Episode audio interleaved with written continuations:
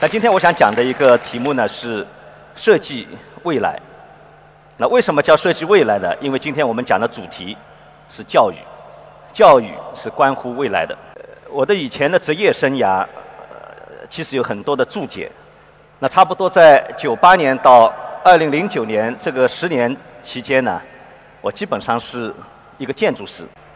也就在这段时间里面，我差不多建成了四十万平方米的公共建筑。即便在同济以建筑出名的学校，我可能也算是一个比较高产的建筑师。但是呢，就说每个人的职业生涯在推进到一定阶段的时候，你肯定会有很多的问题。那差不多在二零零三年、零四年、零五年这段时间，我就开始在反思我自己的工作。我设计了非常多的学校。那这个学校呢，二零零四年的时候建成的。那现在一算，也差不多十四五年了。那这个学校建成之后呢，大家都在说：“哦，这个学校做的真好，像个花园。”那这个学校实际上是在这个城市的郊区，是边缘。啊，城市在新区拓展的时候，往往把学校先搬过去。那当时我就在想，学校像一个花园，它到底是一个好事还是个坏事？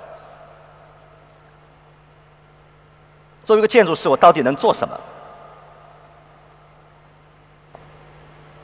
我自己反思的一个结果是，作为一个建筑师，我其实做的东西非常非常的有限，因为像这样的学校，它远离城市中心，基本上学生的所有的生活。他的学习，他的社交，基本上都在这个学校里面，都在这个围墙里面。要知道，在墙里的时间多了，那你慢慢慢慢就不太适应墙外的生活。对于做城市来讲，如果把太多的故事圈在围墙里面，那么这座城市它的故事就会少很多很多。零七年开始呢，我就觉得，哎，可能与其去做这个躯壳，做这个。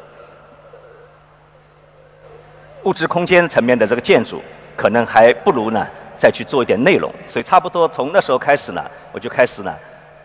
把几乎把我自己所有的精力呢，都投在怎么来去把自己所在的这个原来是系，后面变成一个学院，能够把它做得最好。那按照今年的 QS Ranking，那我们是在亚洲排名最高的设计学院，也是上海所有的大学和所有的学科里面。我们是排名最高的，在全世界排十八位。那除了排名以外，比排名更重要的是，哎，我们是个设计学院，我们做什么样的设计？实际上，在二零零九年的时候，同济大学决定把整个艺术设计系从原来的建筑城规学院里面拿出来，成立一个全新的学院。那个时候，我们做了两天的密集工作坊，请了全世界最好的设计教育家。的包括那个设计研究者的，包括就说是当时世界工业设计协会的主席等等，那这些行业组织一起来思考，如果在上海要办一所学校，那它应该是什么样的？所以我们定下来的一个大的一个方向，就是说，哎，这所学校应该我们关注的是设计驱动的创新，而我们要教的设计是驱动创新的设计。所以现在再来去看这所学校的话，啊，非常有意思啊，应该说是不停的这个学院在创造一些新的事物。比如刚才大家看到是中分中心，二零一零年的时候那个建立的。那一一年的时候，Monaco 杂志就把它和斯坦福大学 DISCO 一起报道为世界上最创新的高等教育平台。我们这个学院的学生，百分之一百的学生，从一年级进来之后，第一学期开始都必须要学开源。硬件与编程，那也就是说，这个学院的学生百分之一百，他已经开始了进入了比特的这个世界。在这个学院里面，我们讲的设计是怎么把原子的世界和比特的世界，在一进大学的时候就能够把它整合在一起。除了这个技术的几这个面向，这个学院的学生还大量的去关注社会问题。那比如说，这个是我在二零零七年的时候创立一个项目——设计丰收。的我们的学生啊，在学习的过程当中，他们直接去面对一些大的挑战，比如说中国的乡村的可持续发展问题。呃，在我们附近的这个展览，啊，就在同济馆边上，大家可能看到有一个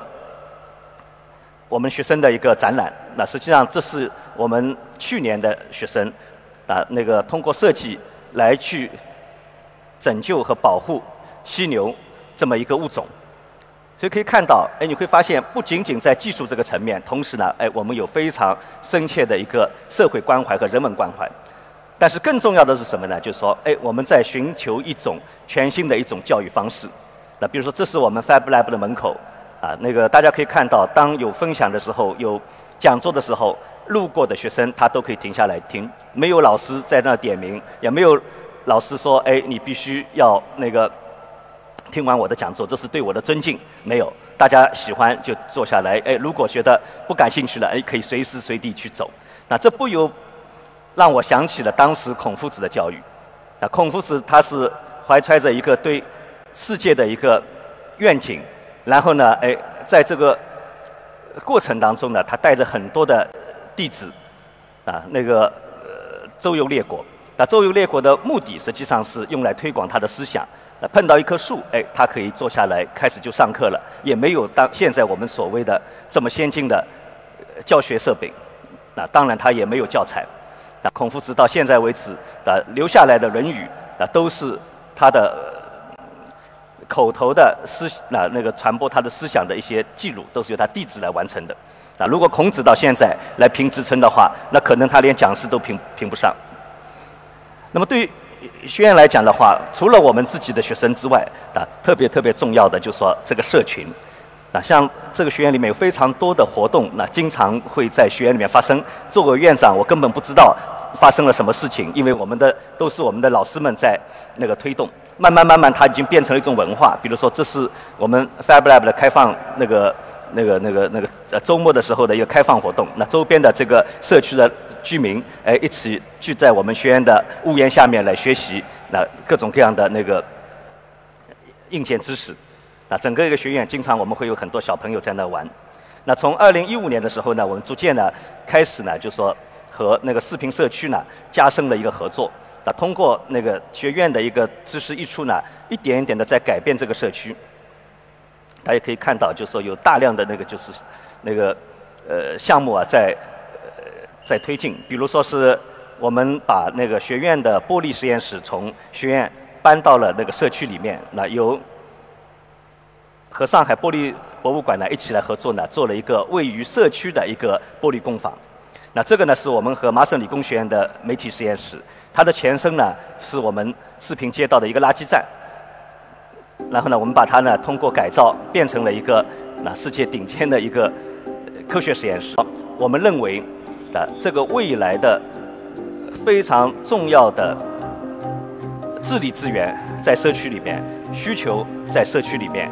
然后呢解决这些问题的人在社区里面。那所以呢，对我们来讲，社区实际上就是一个大学的一个延伸。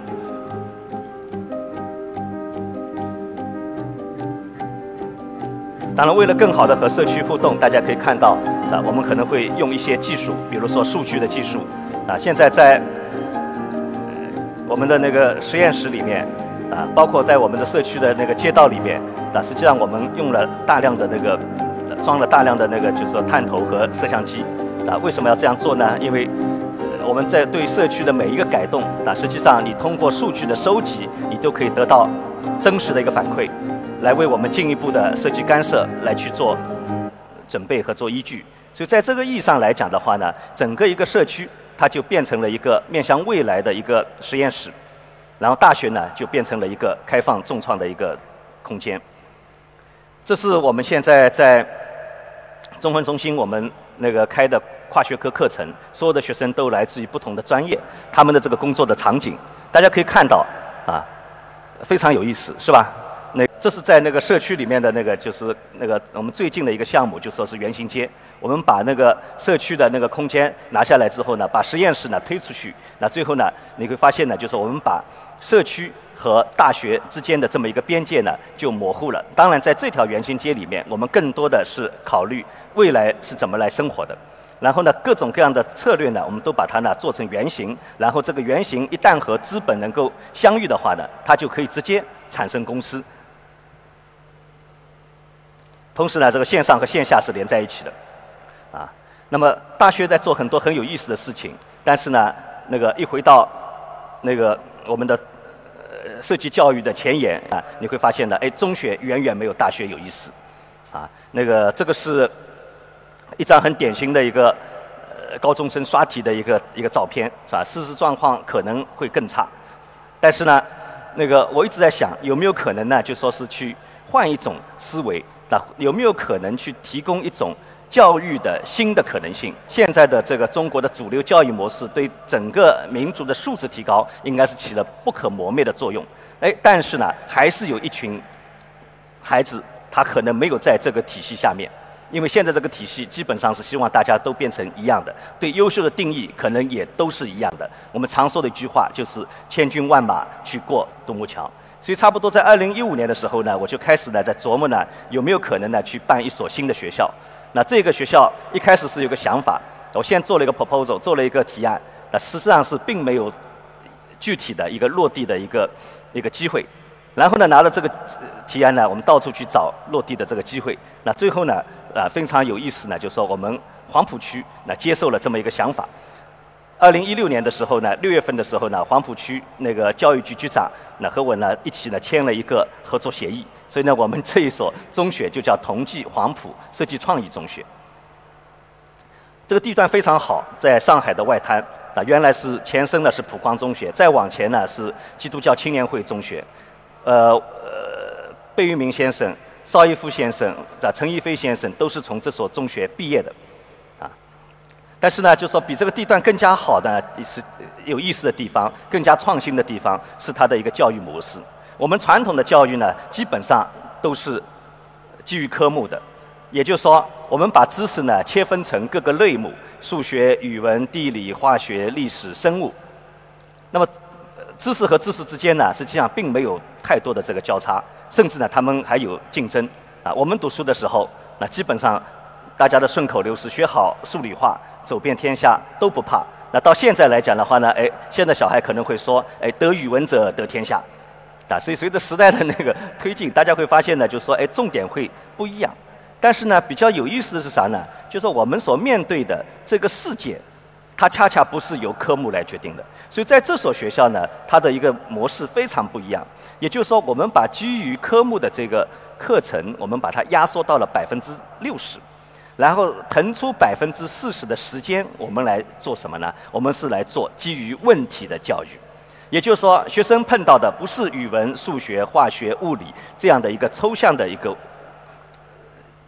命题，他可能碰到的是一个很具体的，比如说。水污染问题，啊，边上就是苏州河，苏州河污染的问题。那这个问题里面，事实上它是有历史的问题，有化学的问题，有物理的问题，有数学的问题。关键就看我们怎么把这个问题藏在里面。那么，在这所学校，这个百分之四十的课程，我们都称之为啊那个基于问题的课程。然后呢，我们所培养的、训练的是跨情境应用知识能力。上个学期，我和中学的老师做了一次比较深度的一个对谈，啊，我是希望呢，能够大家知道这个百分之四十的基于问题的这个课程，实际上没有那么神秘。那我说，实际上它就是应用题的一个集合，啊，就是把各种各样的知识在一个问题里面，我们把它串起来。目前来讲的话，这个百分之四十的基于问题的 PBL 的。啊，这么那个教学呢是由我们学院来承担的，那百分之六十的基于科目的呢是由中学来学承担的。那么我们和这个中学呢达成了一个默契，也就是说，我们希望呢中学会有越来越多的老师能够去承担这个百分之四十的基于问题的这个知识。那在这所学校里面呢，我们培养的是创新的能力、生活的能力、项目的能力、科学过程的能力、应用能力、领导力和自我学习能力。我们希望这所中学培养出来学生，他是具有创新意识的，他是具有设计思维的。但是呢，我们并不希望这些学生他以后来去都去读那个设计，啊，我们不希望这些学生以后把他们的未来设在我要去成为设计师，他应该成为未来的各个领域里面的游戏规则的重新定义者。那么对这个学校来讲的话，我们希望它向整个社区打开，同时呢，社区也会向这个学校提供源源不断的这个资源。大家可能也知道，就是说，那熟悉我的人知道，我做了很长时间的那个呃设计驱动的城乡交互。啊，十十年前，那十一年前，我做了一个项目叫设计分收。那实际上就是说，我们也把那个一些想法，比如说是农业、都市农业的想法，把它引到了这个项目里面。所以我们希望在这个学校里面，我们的孩子们是能够在这个学校里面能够种菜、能够养鱼，而且呢，这个系统是被我刚才所说的这个开源硬件和软件系统呢是连在一起的。所以他可以通过一个 Pad 或者一个手机来去对他自己养的这个菜啊养的鱼种的菜呢进行那个就说是那个调试，可以调整太阳的那个呃人工人工阳光，那调调调节它的湿度和水。那么这套系统呢现在正在研发当中。那这是这个学校的一个简单的一个视频，也可以看到呢，就是说这个空间本身。啊，是跟传统概念的学校是不一样的。整个空间特别特别的开敞，然后呢，因为我们的百分之四十的课程呢是项目制的，所以整个空间我们希望呢能够提供各种各样的能够支持灵活的项目制教育的这么一个环境。那当然这个想法是非常好啊，但是一点点落地，在这个过程当中其实还是不是那么容易的。我们二零。一六年签约，二零一七年这个学校向全社会招生，这个是四月份的时候我们在外滩的天安堂那个招生的广告，啊，那天也像今天一样的济济一堂，啊，在那个这个教堂是以前一百年前的时候罗素在上海发表演讲的地方，那其实从某个角度来讲的话，它也有很多的寓意在里面，因为我们也不能绕过中考。那但是呢，我们也希望这些孩子啊，我们能够进行一下那个初步的一个筛选。所以在我们学院里面呢，我们进行了面试。所以它整个一个逻辑呢，是所有的填这所学校的孩子，他首先要拿到我们面试的合格的这个证书，他才能够填这个中学。啊，也非常有意思的是，我们的孩子刚坐下来的时候，他非常的拘谨。啊，他们不知道这个面试是怎么样的，不停地打电话来问问我们的老师，说：“哎，我们怎么来面试啊？我们要准备什么材料啊？我们要做什么样的复习啊？”哎，我们老师说：“不用，你来了就可以了。”啊，当他们一拿到卷子的时候，一拿到考题的时候，他们非常的惊讶，为什么呢？他们的考题是怎么一起工作，怎么一起生活，怎么一起变老，怎么一起都面对的这些都是都是这些挑战。都是一些大的挑战，然后在很短的时间里面，你会发现，哎，这些孩子事实上完全被打开了。那这就是我们当时面试的过程。那其中，在这个照片里面的很多学生，最后都如愿以偿的进入了这个中学。啊，那个在图片右侧的这个女孩子，实际上她在测试，就说，啊，她在那个尝试。一个眼睛有障碍的人，他看出来世界会是什么样的？那这是我们设计里面很重要的一个点，就是叫同理心。那在二零一七年九月份的时候，这个学校就顺利的就呃开幕了。实际上，这个学校测试了一年，啊，期间发生了各种各样的，应该说是非常感人的故事。那么今年呢，我们开始在招那个新一届的学生，啊，我们决定呢，就请去年入学的学生和家长。来去分享他们这一年的体会。那其中，其中呢，这位同学非常有意思，啊，他是在进入这个中学的时候，老师形容呢说他是张不开口的，他是完全没有办法和别人交流的。但是呢，一年之后呢，他已经可以去参加演讲比赛。我不知道最后他有没有得奖。啊，那个非常的外向，非常的开朗，一年之内天翻地覆的变化。他父亲上了台，那讲了就说，哎，这个孩子在一年里面的变化。然后呢，这孩子很有意思，说，他说这一年里面不仅仅我在成长，啊，我的爸爸妈妈也跟着我一起在成长。